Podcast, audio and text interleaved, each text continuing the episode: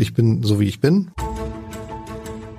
Das Scholz-Update, der Kanzler-Podcast der Funke Mediengruppe.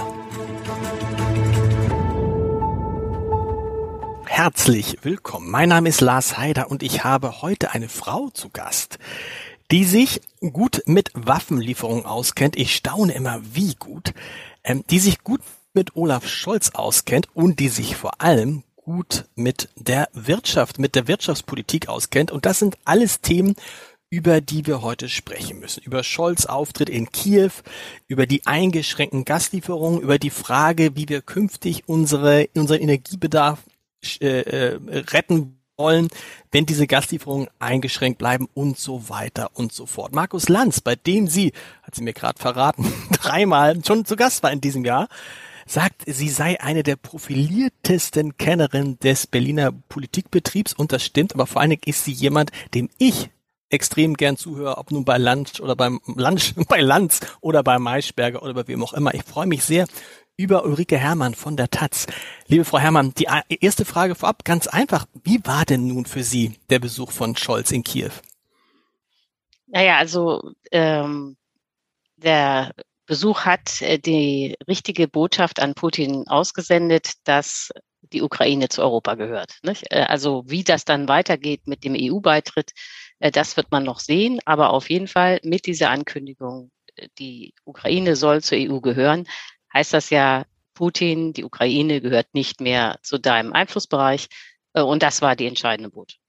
Egal was passiert, ähm, Sie meinen jetzt äh, wieder. Ja, also das heißt, also ne, ne, egal was passiert, heißt ja, also Putin erobert den Donbass, Putin erobert, erobert weitere Gebiete, diese Gebiete versucht er dann abzutrennen und dann würden die ja nicht mehr zur EU gehören, weil die zu Russland gehören. Ja, genau. Also da haben Sie recht, dass implizit mit dieser Ansage, die Ukraine gehört zur EU, auch verbunden ist die Ansage, wir werden die Ukraine unterstützen mit den Waffen, die sie braucht um nicht zu verlieren. Nicht? Das ist ja immer der Kernsatz von Scholz. Die Ukraine soll den Krieg nicht verlieren. Was er nicht sagt, anders als Merz beispielsweise, ist, die Ukraine soll siegen, nicht? sondern es geht darum zu verhindern, dass sie verliert. Aber er hat jetzt in Kiew gesagt, die Ukraine muss entscheiden, wann dieser Krieg zu Ende geht und unter welchen Bedingungen und so lange unterstützen wir die Ukraine. Das klingt dann, dass er schon das machen möchte, was Herr Zelensky sagt, nämlich in der Zwischenzeit ja, wir wollen alles zurück. Wir wollen alles, was mal ukrainisch war, von Russland zurück, inklusive der Krim. Ja, das sagt Zelensky, aber ich glaube nicht, dass Zelensky selber glaubt, dass das machbar ist. Also ich meine, bevor eine Verhandlung anfängt und dieser Krieg wird ja irgendwie mit Friedensverhandlungen enden, muss man natürlich eine Maximalposition äh, markieren, damit man hinterher etwas hat, worüber man verhandeln kann. Aber ähm, das Problem für die Ukraine ist ja, das wird auch jetzt schon sichtbar, selbst wenn man äh, genug Waffen hat, äh, selbst wenn man irgendwie wieder Gebiete zurückerobert, erobert, das kostet alles Menschenleben. Mhm. Und am Ende wird ja die Frage für die Ukraine sein, ob sie bereit ist, Menschenleben zu opfern, um beispielsweise die Krim zurückzuerobern. Und ich denke mal, so groß ist die Bereitschaft da gar nicht. Was man natürlich äh, zurückhaben will, äh, sind die Gebiete, die jetzt 2022 erobert wurden, denn da lebten ja Ukrainer, die jetzt äh, meistens auf der Flucht sind, zum Teil auch in Deutschland, die wollen ja zurück in ihre Heimat. Also der, was die Ukraine bestimmt will, ist der Zustand von 2014. Absolut. Viele haben versucht zu analysieren, wie Scholz aufgenommen wurde. Und da gab es diese Bilder von Scholz und Zelensky und dann hieß es in vielen deutschen Medien, ja, der Zelensky dem hat man angesehen, dass mit dem Scholz unzufrieden ist, dass er Scholz zögerlich findet, dass das Verhältnis zwischen den beiden angespannt ist. Wie haben Sie das wahrgenommen? Ja, also bestimmt ist das jetzt kein entspanntes Verhältnis, aber ich glaube auch, dass äh, Zelensky ja das Problem hat, äh, dass er äh, für seinen Krieg einen Schuldigen braucht. Also äh, in dem Moment, wo Zelensky entschieden hat, äh, dass er Russland widersteht, war ja klar, dass das auch enorme Opfer bei den Ukrainern kosten wird. Die Entscheidung war richtig, würde ich sagen. Also es ist richtig gewesen, dass die Ukraine diesen Kampf aufnimmt. Aber das hat eben Kosten. Äh, äh Im Augenblick ist es ja auch so, dass ungefähr 500 Ukrainer pro Tag sterben. Weiß man nicht so genau, vielleicht sind es auch nur 200. Aber auf jeden Fall kostet das sehr viel Menschenleben. Und äh, da ist es sehr schwer, als Präsident diese Verantwortung alleine zu tragen. Es ist viel praktischer, wenn man im Westen Schuldige ausmacht. Und äh, Deutschland ist ein geeigneter Schuldiger. Äh, aus zwei Gründen. Es gibt diese historische Schuld der Deutschen. Also das war die Ukraine war ja schon zweimal Schlachtfeld in zwei Weltkriegen, die die Deutschen angezettelt haben. Dann gibt es die Pipeline äh, Nord Stream 2 und dann gibt es das Problem, dass die Bundeswehr tatsächlich fast keine Waffen hat, die man sinnvoll in die Ukraine liefern kann. So und äh, diese Kombination führt dazu, dass Deutschland eigentlich geeignet ist, um als Sündenbock zu gelten. Zumal wir ja auch das größte Land in der EU sind und deswegen auch scheinbar eine Führungsrolle haben sollten, die wir nicht ausfüllen können. Das ist nicht Scholz Problem, dass wir diese Führungsrolle nicht ausfüllen können. Wir können sie nicht ausfüllen. So, und diese Gemengelage führt dazu, dass äh, Deutschland so jetzt in ganz Osteuropa als Schuldiger betrachtet wird. Das sind, das sind viele interessante Punkte. Vielleicht den letzten zuerst. Wir, Scholz könnte diese Führungsrolle ausfüllen, wenn er wollte, aber er will nicht? Nein, nein, das äh, habe ich mich vielleicht nicht deutlich genug ausgedrückt. Also äh, es gibt äh, verschiedene Gründe, warum Deutschland diese Führungsrolle gar nicht ausfüllen kann und auch nicht ausführen füllen sollte. Also der erste Punkt ist, äh, es ist Quatsch, anders als Merz äh, das glaubt, dass die Europäer geführt werden wollen. Nicht? Ganz im Gegenteil, äh, die, äh, die Größe Deutschlands, auch äh, die Stärke Deutschlands, äh, dass wir diese riesige Exportnationen sind, das führt eigentlich in den anderen Ländern tendenziell zu so einem Gefühl des Erdrücktseins. Und das äh, würde also nerven, wenn die Deutschen führen. Das führt anders oder anders ausgedrückt, die Deutschen äh, sollen und dürfen in Europa nur dann führen, wenn es unangenehm wird. Sonst nicht. Was also, ja gerade, im Moment ist es ja unangenehm. Da ja, genau. Sie, genau. Und äh, das ist natürlich jetzt die Frage für die Deutschen, ob wir ein Problem, das Gesamteuropa hat, nämlich äh, die Aggression Putins, ob wir die uns jetzt ganz allein anziehen sollten, indem wir vorpreschen. Das wäre äh, nicht im Interesse Deutschlands, das muss man ganz deutlich sagen, jetzt hier so zu tun, als wäre man Führer einer Nation. Weil dann wir hätte, dann die Schuldigen auch wären. Wir, wir wären die Schuldigen, äh, wir hätten am Ende die gesamte Verantwortung. Äh, das wäre eine ganz ungute Rolle. Das heißt, was Scholz will und was er richtig macht, aus meiner Sicht, ist ja zu sagen, wir handeln immer im Konzert mit allen. Äh, und alle meint nicht nur Europa, sondern praktisch die gesamte NATO. Also vorneweg die USA. Das ist richtig. Also nicht nur, weil wir dann äh, lästige Führungsverantwortung nicht auf uns nehmen müssen, sondern auch, weil sich auf diese Weise Europa nicht spalten lässt. Das ist ja eine andere Gefahr. Das Stimmt. ist ja das, was Putin will, dass äh, großer Streit in Europa oder am besten gleich in der ganzen NATO losbricht, weil einige Leute vorpreschen oder etwas machen, was mit anderen nicht an, abgesprochen ist. Und äh, das alles will Scholz verhindern und das ist richtig. Sie haben es auch gesagt, die Bundeswehr hatte gar keine Waffen, die sie liefern können, weil das ist ja immer das, das, groß, das große Fragezeichen, was mir auftaucht. Was haben wir geliefert? Haben wir schon was geliefert? Liefern wir noch was? Haben wir nur nichts geliefert, weil die Bundeswehr nichts hatte? Was ist mit den äh, mit Rheinmetall und Co., also mit den großen Rüstungskonzernen, äh, wo ja ganz viele Oppositionspolitiker sagen, da steht der ganze der ganze Hof voll, wir müssten es einfach nur das Bundeskanzleramt müsste es einfach nur freigeben. Sie haben es mal immer in verschiedenen Fernsehsendungen immer schön durchdekliniert und ich dachte, Mensch, die Frau Herrmann, die weiß offensichtlich, was geliefert wurde und was nicht. Ja, also äh, was die ähm, Ukraine braucht, das hat sie ja auch selber gesagt, äh, und das zeigt jetzt auch der Kriegsverlauf, ist Artillerie. Also man braucht äh, Geschosse, mit denen man hinter die äh, feindlichen Linien äh, schießen kann, um da die Nachschubwege der Russen zu stören.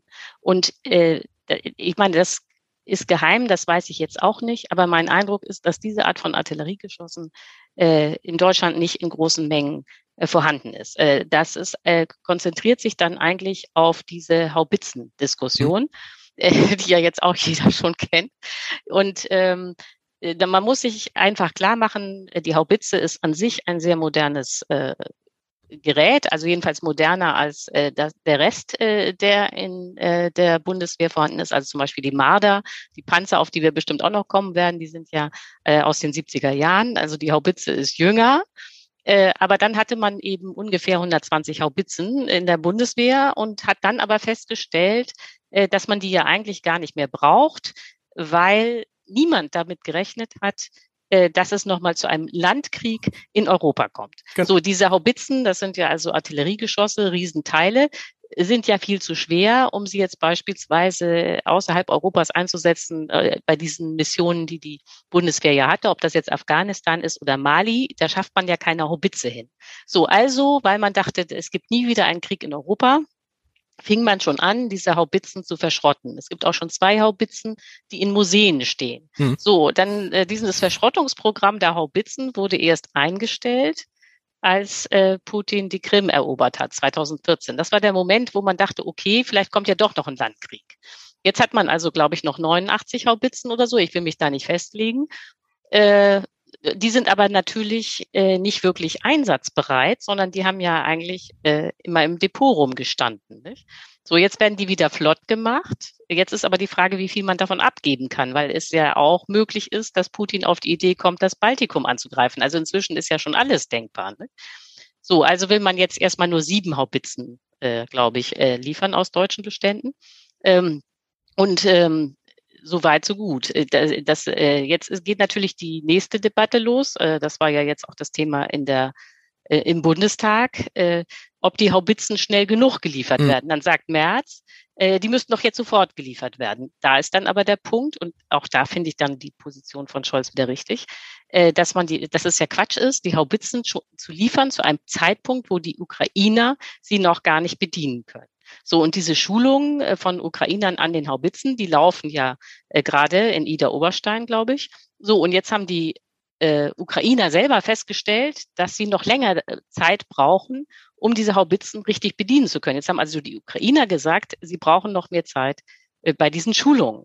So, und äh, es ist, das muss einem klar sein, es ist extrem gefährlich, die Haubitzen schon mal in die Ukraine zu liefern, nach dem Motto, dann sind sie schon mal da, wenn sie niemand be äh, bedienen kann in der hm. Zeit. Hm. Weil in dieser Zeit, wo sie dann da rumstehen, können sie von den Russen beschossen werden. Nicht? Das ist, ja, und man muss sich klar machen, dass es in der Ukraine, auch im ukrainischen Militär, gibt es russische Spitzel. Das heißt, in dem Moment, wo die Haubitze in der Ukraine ist, ist auch für die Russen bekannt, wo diese Haubitzen stehen. Das heißt, man muss diese Zeit verkürzen. Am besten darf es überhaupt keine Zeit geben, wo die sinnlos in der Gegend rumstehen, weil sie keiner bedienen kann. So, also äh, ist völlig klar, erst muss man die Ausbildung beenden, dann die Haubitzen liefern, nicht umgekehrt. So, jetzt kann man, also das ist etwas, was die FDP-Politikerin Strack-Zimmermann immer sagt, äh, kann man natürlich wirklich bedauern im Rückblick, dass man nicht im März, schon Anfang März, also als der Krieg gerade erst angefangen hat, schon so weitsichtig war zu sagen, okay, jetzt fangen wir an, äh, die ähm, Ukrainer schon mal an der an Artilleriegeschossen auszubilden. Aber damals war das ja ein ganz anderer Krieg, ne? Damals hat ja, ja genau. keiner erwartet, dass es dann so ein so ein Krieg gibt, wie ehrlich gesagt im Ersten oder Zweiten Weltkrieg. Ja, genau. Äh, den Stellungskrieg hat keiner erwartet. Es hat ja auch keiner erwartet, dass es den Ukrainern im Ernst gelingt, äh, Kiew zu retten. Also das wäre damals auch irgendwie wahrscheinlich allen komisch vorgekommen, schon mal äh, Ukrainer an Haubitzen auszubilden. Nicht? Also äh, hinterher kann man sagen, ja, schade, dieser Mangel an Fantasie. Aber das ist jetzt mal ein Fakt. So. Und jetzt aber immer so zu tun, als müsste die Bundeswehr schneller liefern, obwohl keiner das Gerät bedienen kann, das ist einfach Quatsch. Warum erklärt das Olaf Scholz nicht so, wie Sie es jetzt This is your invitation to a masterclass in engineering and design. Your ticket to go from zero to 60 with the Lexus Performance Line. A feeling this dynamic is invite only. Fortunately, you're invited. Experience the exhilaration of the Lexus Performance line and some of the best offers of the year on select models at the Invitation to Lexus sales event, now through April 1st. Experience amazing at your Lexus dealer. Ganz einfach erklärt haben, weil man müsste ihm ein bisschen mehr Zeit dafür einräumen, aber die Zeit hat er ja gehabt. Er war ja bei Maybrit Illner, er war bei äh, Anne Will, er hat Interview über Interview und weiß nicht, wie es Ihnen geht, aber ich höre das Interview und ich habe hinterher oft mehr Fragen als vorher. Ja, also äh, ehrlich gesagt, ich verstehe auch nicht, äh, wieso äh, Scholz nicht in der Lage ist, äh, das einfach zu kommunizieren. Aber ich glaube, ähm, dass äh, da vielleicht äh, zwei äh, Schwierigkeiten auftauchen, äh, da wirklich in aller Härte äh, Klarheit, äh, Klartext zu sprechen.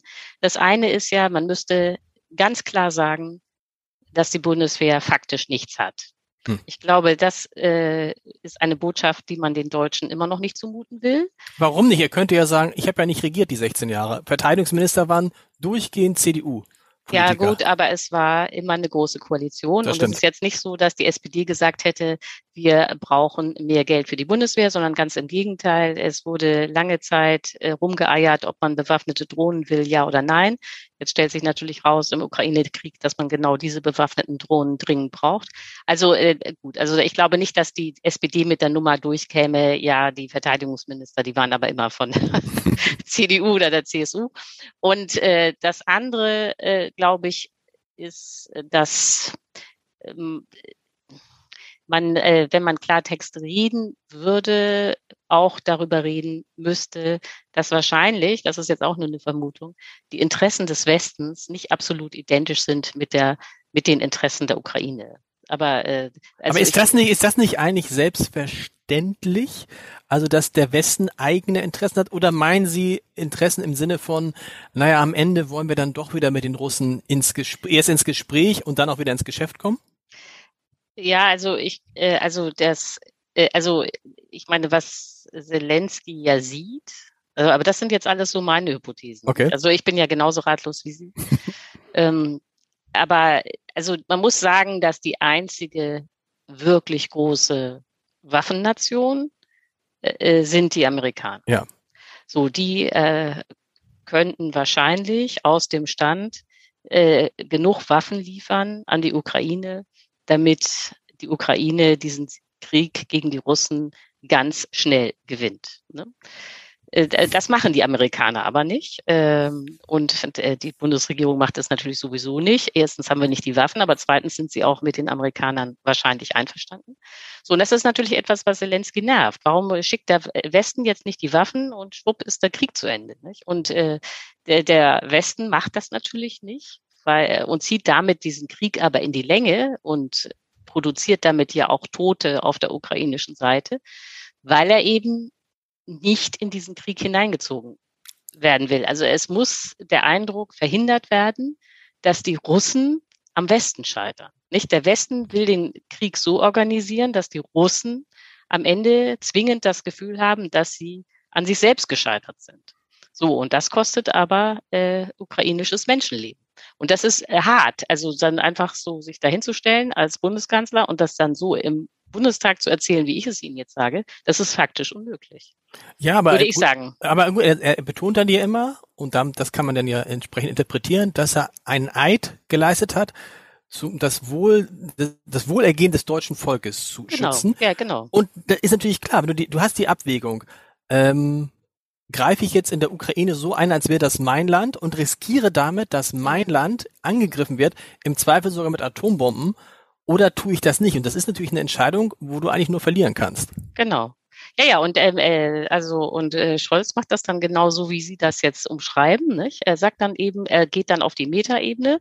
Er wird nicht konkret. Äh, äh er sagt dann eben, ja, äh, äh, er ist gewählt, um das die Interessen Deutschlands äh, zu verteidigen. So und dann äh, dann meint er genau da äh, das, was wir jetzt hier äh, besprochen haben. Jedenfalls nehme ich an, dass er das meint. Aber er drückt es eben nicht so aus. Nicht? Aber gleichzeitig hat er es gesagt. So für alle, die das verstehen wollen, hat er es gesagt.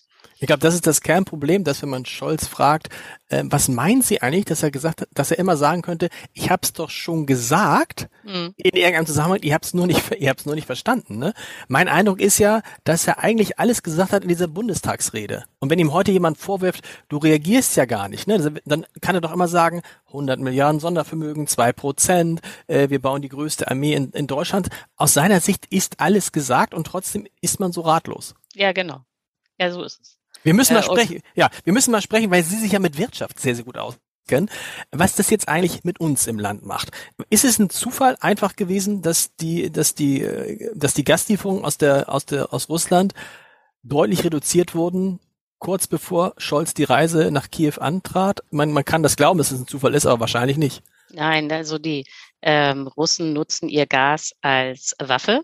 Aber das genau zeigt ja, dass diese ganzen Debatten um das Gasembargo, äh, die wir ja lange Zeit hatten, auch äh, völliger Unsinn war. Mhm. Also äh, am Anfang wurde doch gesagt, ja, wir müssen die Russen bestrafen, indem wir kein Gas mehr importieren. Und äh, das hat äh, die äh, realen Machtverhältnisse völlig falsch dargestellt. Also äh, wir brauchen das russische Gas. Wir sind davon existenziell abhängig. Die Russen brauchen aber nicht unsere Euros oder unsere Dollars, die wir dafür zahlen. Also das wird ja immer wieder gesagt, auch von Zelensky. Ähm, wir würden mit unseren Euros die Kriegskasse von Putin füllen. Äh, das stimmt aber nicht. nicht? Äh, wenn das so wäre, könnte äh, Putin ja das Gas nicht abstellen, wenn er die Euros bräuchte, um den Krieg in der Ukraine zu finanzieren. Aber das läuft ganz anders. Das können sich viele gar nicht vorstellen. Aber es ist so, dass Putin seinen Krieg in der Ukraine mit Rubeln führt.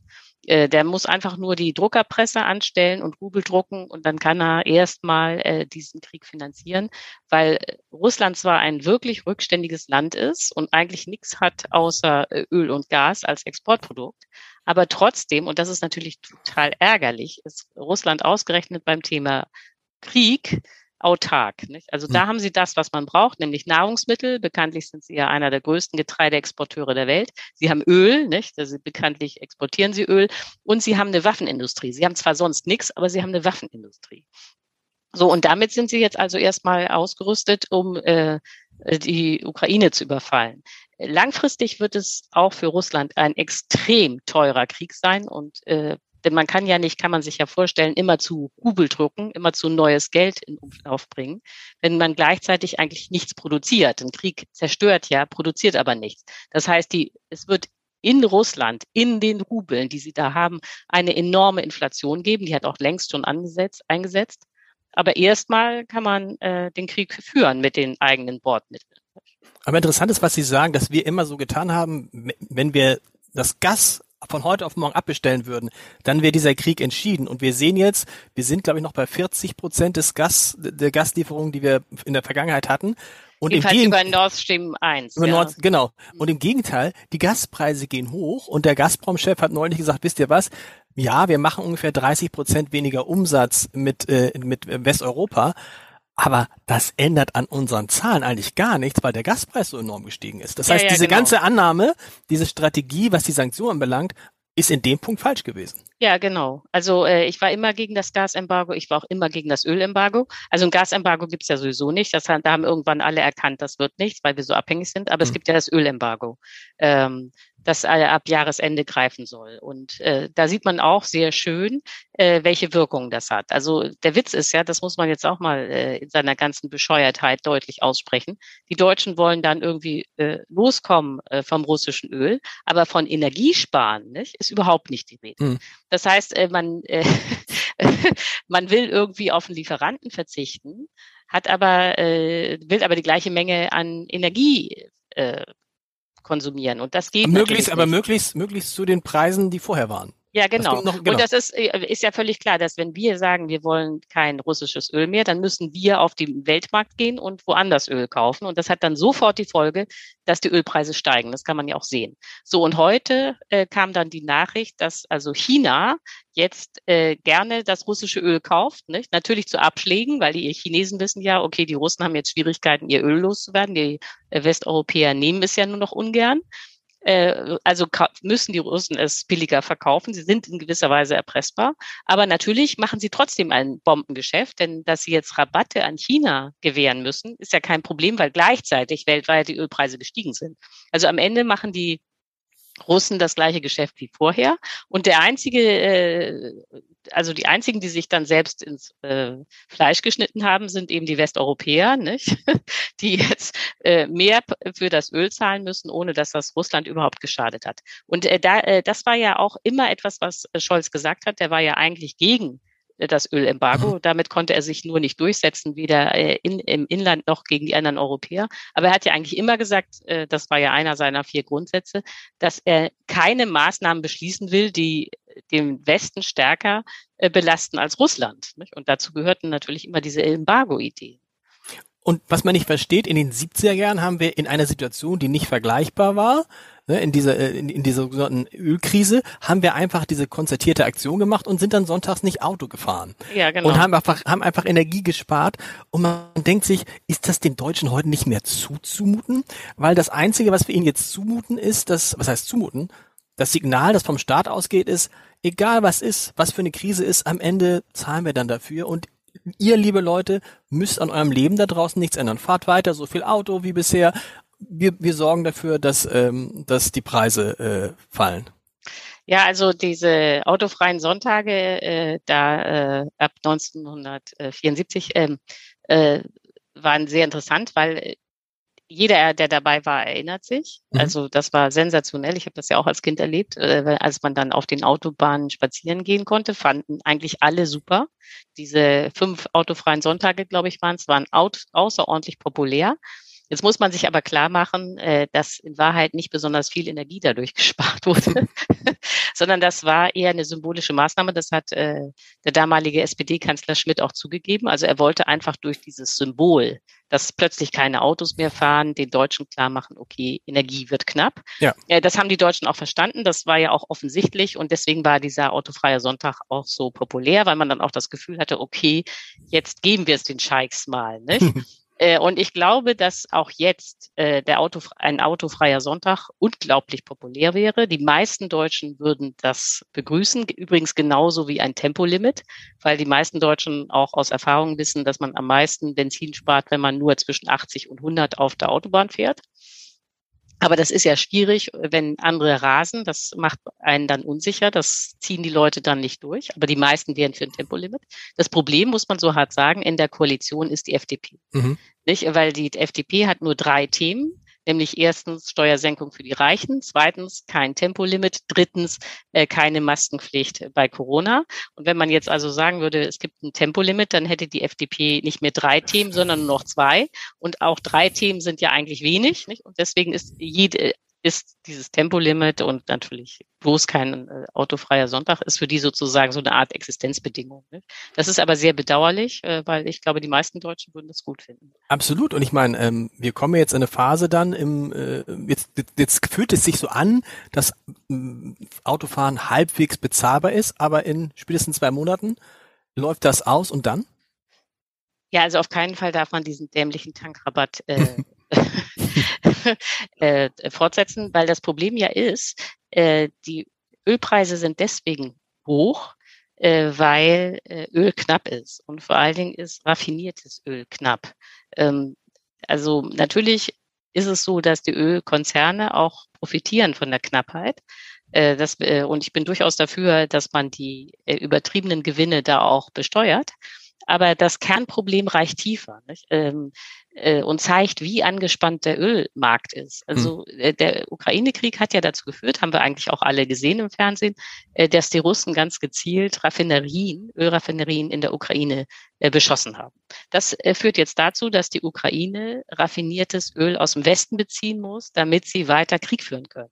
Also ohne Benzin kann man das ja, oder Diesel, kann man Klar. den ganzen Krieg sowieso in der Ukraine komplett vergessen, weil dann ja nichts mehr fährt. So, also muss jetzt der Westen raffiniertes Öl in die Ukraine liefern. Und gleichzeitig ist auch so, dass Krieg natürlich eine Menge an Öl auch verbraucht. So, das heißt, die Nachfrage nach raffiniertem Öl, vor allen Dingen in Europa, steigt. Und gleichzeitig gibt es aber weniger Raffinerien. So, und äh, das führt dazu, dass äh, Benzin an der Tankstelle teurer wird oder Diesel. So, und die einzige Antwort, wenn man merkt, dass etwas wirklich knapp ist, ist, man muss bei diesem Gut sparen. Hm. Äh, und äh, der Tankrabatt hat natürlich genau das falsche Signal ausgesendet, nämlich äh, ihr könnt weiterfahren wie bisher. Und das einzige Ergebnis ist natürlich, dass dann die Preise weiter steigen. Die werden steigen, bis die Leute kapieren, sie müssen irgendwie runter vom Diesel.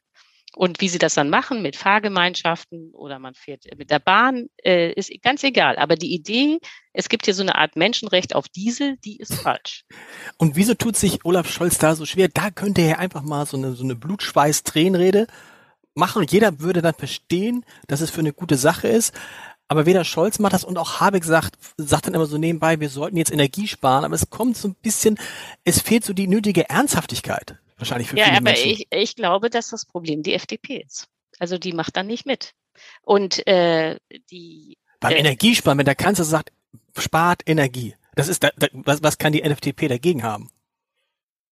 Nee, also das, äh, was man dagegen, äh, also das muss dann ja konkret unterfüttert werden, zum Beispiel dadurch, dass es keinen Tankrabatt gibt. Ne? Mhm. Äh, oder äh, so, also ist ja Quatsch, äh, den Leuten zu erzählen, äh, so verbal, ihr müsst äh, Energie sparen und als nächstes macht man äh, Tankgutschein oder Tankrabatt.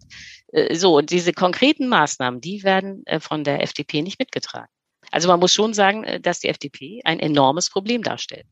Aber muss die FDP nicht zwischendrin auch mal auf die Umfrage bitte gucken, sagen, irgendwas läuft ja da schief, weil die nähern sich wieder der gefürchteten 5%-Hürde an. Und ja. als, also die, die SPD ist so halbwegs stabil, die Grünen legen eher zu. Mhm. Und die FDP, da muss man sich da auch fragen, hm, vielleicht müssen wir mal außer den von Ihnen drei genannten äh, Politikbereichen uns nochmal andere erobern.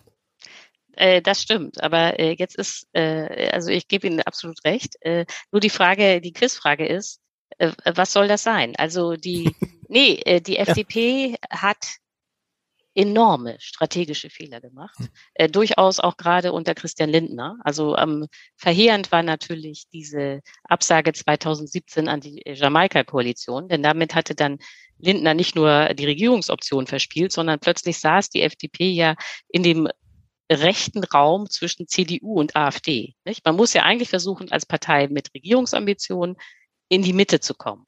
Äh, äh, weil da sind die Mehrheiten, die sind nicht rechts von der CDU, kurz vor der AfD. Aber da saßen sie, da saßen sie dann auch mit ihrer komischen Corona-Politik nach dem Motto, Masken sind, äh, helfen nicht weiter und so, alles Unsinn. Äh, und äh, das Problem ist aber, dass die FDP aus diesem, von diesem rechten Rand, was ihre Wähler und was auch ihre Mitglieder angeht, nicht wieder weggekommen ist. Und äh, das hatte, hatte äh, als Ergebnis, das konnte man auch in Nordrhein-Westfalen sehr gut sehen, dass die wie soll man sagen, normalen FDP-Mitglieder, also die äh, normalen Liberalen, äh, jetzt zu den Grünen abwandern. Hm. Äh, in, in Nordrhein-Westfalen hat die FDP 100.000 Wähler an die Grünen verloren.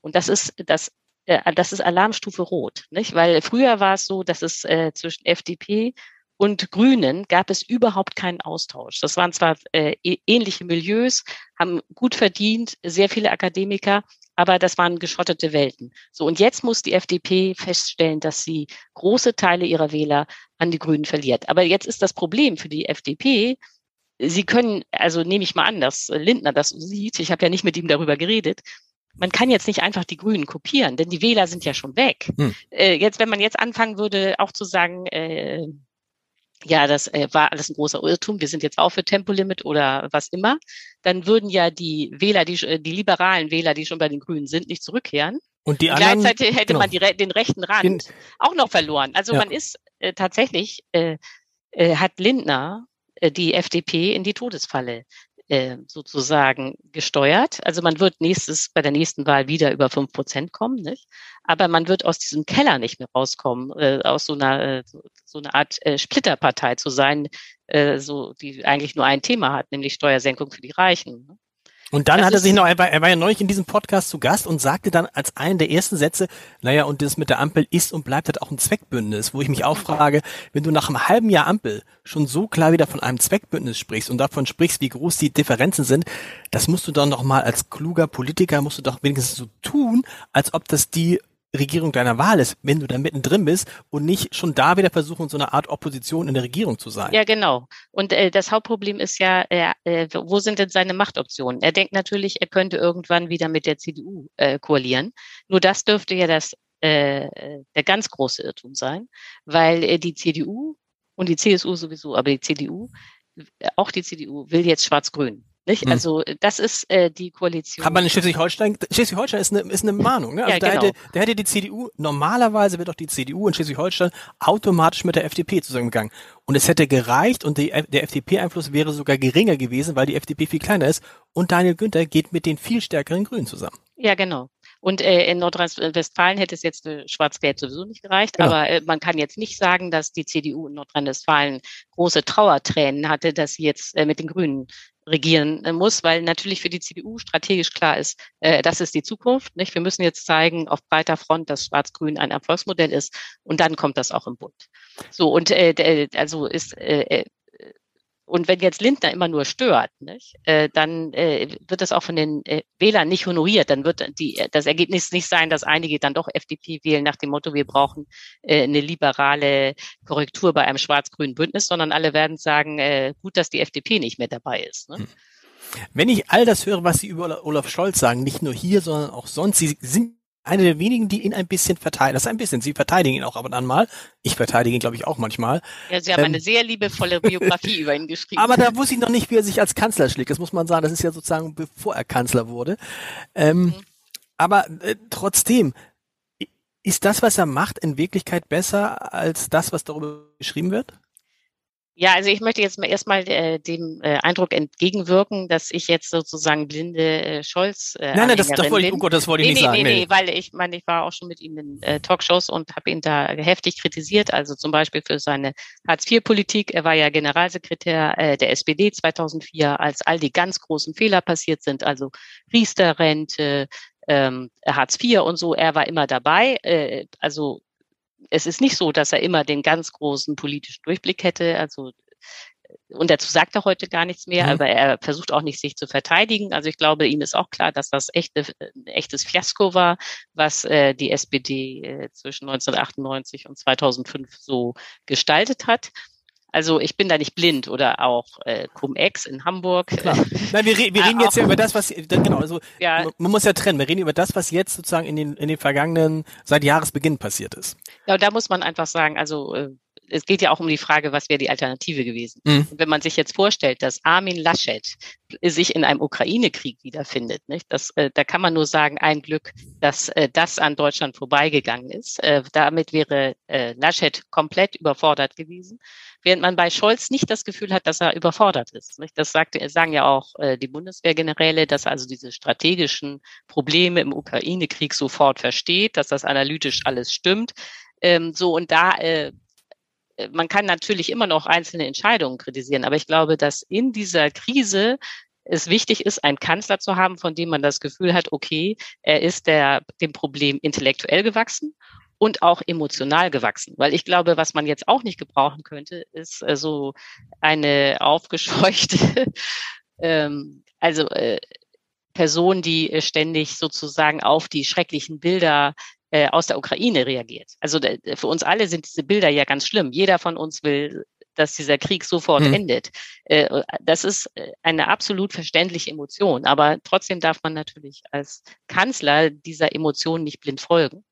Wobei, ihm, wobei ihm das hier immer so vorgeworfen wird, dass er keine Emotionen zeigt. Sie sehen das als Stärke? Ja, unbedingt. Also ich glaube, äh, äh, Scholz ist wirklich extrem in der Form, dass er tatsächlich nur auf Argumente reagiert. Mhm. Also äh, er reagiert überhaupt nicht auf Emotionen.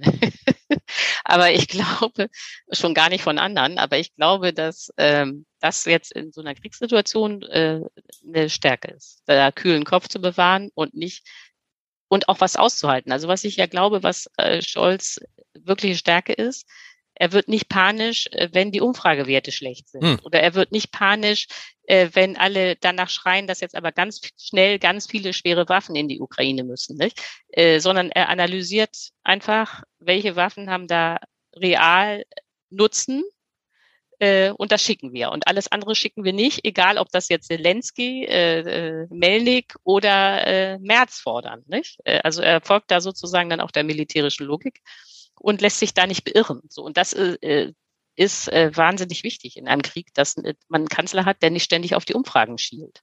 Und das ist seine Art des Verständnisses von Führung, ne? dass er eben nicht das macht, was ihm Umfragen vorgeben und schon gar nicht das, was Journalisten, andere Politiker, die, die eigene Partei sagt ja gar nicht so viel interessanterweise. Da muss man auch, ist mir aufgefallen, aus der SPD kommt im aktuellen die wenigste Kritik am Kanzler. Das war früher oft umgekehrt. Nee, aber was interessant ist, also ähm, Scholz hat äh, äh, natürlich die Idee, dass er führen muss, hm. aber er führt völlig anders, als das normalerweise in der Politik passiert, nämlich er führt von hinten und er führt sozusagen in der Kulisse. Hm. Äh, was er gar nicht macht, also anders als Schäuble beispielsweise, der dann immer in, Bild, äh, in der Bildzeitung erzählt hat, wie doof die Griechen sind, also mitten in der Eurokrise, was enormen Schaden mhm. in Gesamteuropa angerichtet hat. Also sowas würde äh, und natürlich auch nicht stimmte.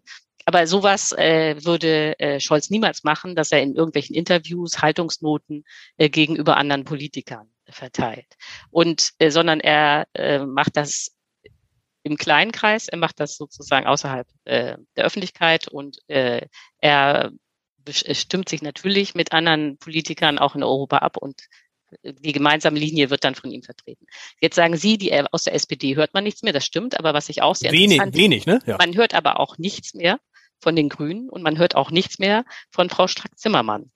Stimmt. Oder fast nichts. Und äh, da würde ich mal sagen, die sind alle hinter in den Kulissen von Scholz eingenordet worden. Und ich muss auch sagen, äh, dass äh, da fatale Fehler passiert sind. Also ganz schlimm war der Ausspruch von der Außenministerin Annalena Baerbock, mhm. als sie gesagt hat, äh, die Zeit der Ausreden ist vorbei. Äh, weil, äh, also sie gilt ja sozusagen als Darling der Medien und als äh, irgendwie doch äh, erstaunliches äh, Genie. Aber aus meiner Sicht hat dieser eine Ausspruch schon gezeigt, dass sie es nicht kann. Man kann nicht mitten im Krieg äh, die eigene Regierung desavouieren. Das mhm. geht überhaupt gar nicht. So und äh, jetzt hört man ja zum Glück von Annalena Baerbock nicht mehr so viel. Und das ist, glaube ich, gut für Deutschland. Liebe Frau Herrmann, vielen Dank. Es hat große Freude gemacht, mit Ihnen zu sprechen. Wirklich groß. Ich könnte, äh, die, die 45 Minuten sind um. Nächste Woche so. in diesem Podcast Raphael Brinkert. Ähm, das ist derjenige, der die Kampagne gemacht hat, die Scholz ins Kanzleramt geführt hat. Und die Woche darauf dann vor der Sommerpause Ralf Stegner. Das wird auch interessant. Ich wünsche Ihnen jetzt irgendwie viel Freude im hoffentlich anstehenden Urlaub und äh, hat große Freude gemacht. Vielen Dank. Ja, danke, dass ich da sein durfte.